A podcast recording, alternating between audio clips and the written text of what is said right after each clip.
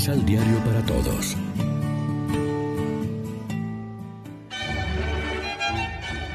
Proclamación del Santo Evangelio de nuestro Señor Jesucristo, según San Juan.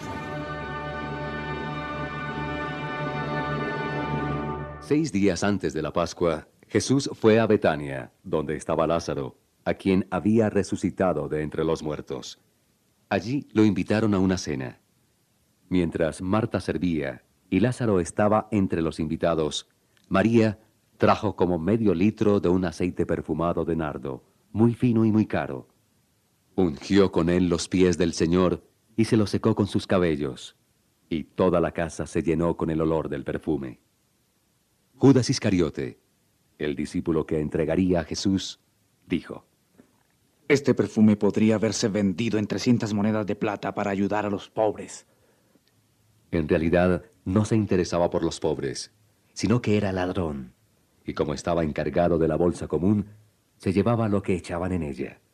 Pero Jesús le dijo, Déjala, pues lo tenía reservado para preparar mi entierro. A los pobres los tienen siempre entre ustedes, pero a mí no siempre me tienen.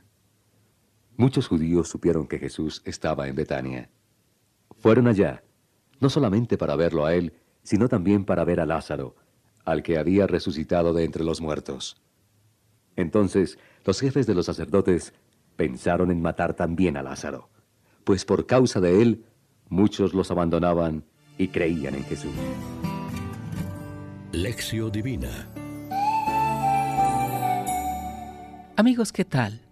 Hoy es lunes 29 de marzo, estamos en el lunes santo y como siempre nos alimentamos con la palabra que nos ofrece la liturgia. La estructura del Evangelio de San Juan nos presenta los detalles de un gran acontecimiento.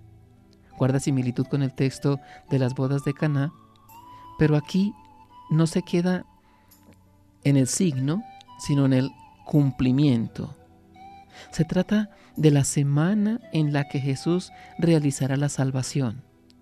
Por eso es significativo el disgusto de los sumos sacerdotes que buscan salvaguardar su imagen conspirando contra un justo y la molestia de Judas Iscariote por el dinero que era destinado aparentemente para los pobres. También se destaca el gesto de la unción con perfumes como preparación al embalsamiento del cadáver de Jesús que nunca se efectuó.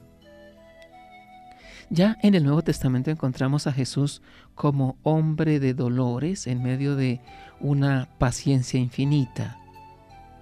Nosotros tenemos que atravesar momentos de dificultad donde aparece la amargura, la desesperación, la frustración. Qué hermoso sería imitar el dominio de sí que este siervo de Yahvé nos presenta.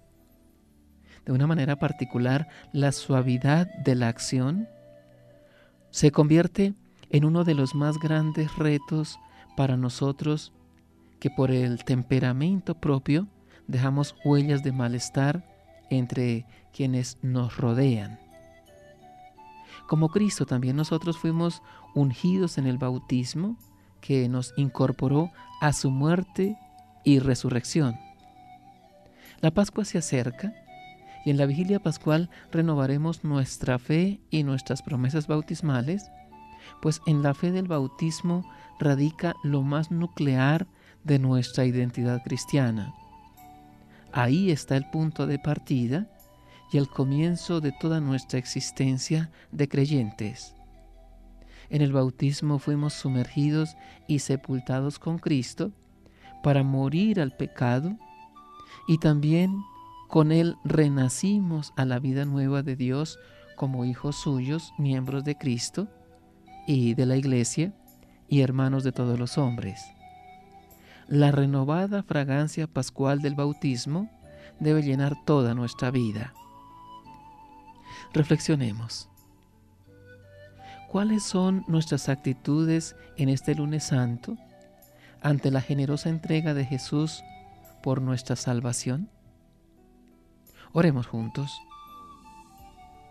Dios Todopoderoso, mira la fragilidad de nuestra naturaleza y levanta nuestra débil esperanza con la fuerza de la pasión de tu Hijo, Amén. María, Reina de los Apóstoles, ruega por nosotros.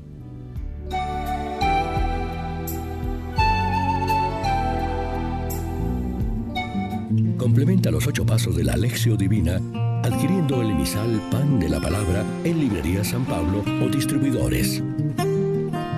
Más información www.sanpablo.co Pan de la Palabra. Vive la reflexión.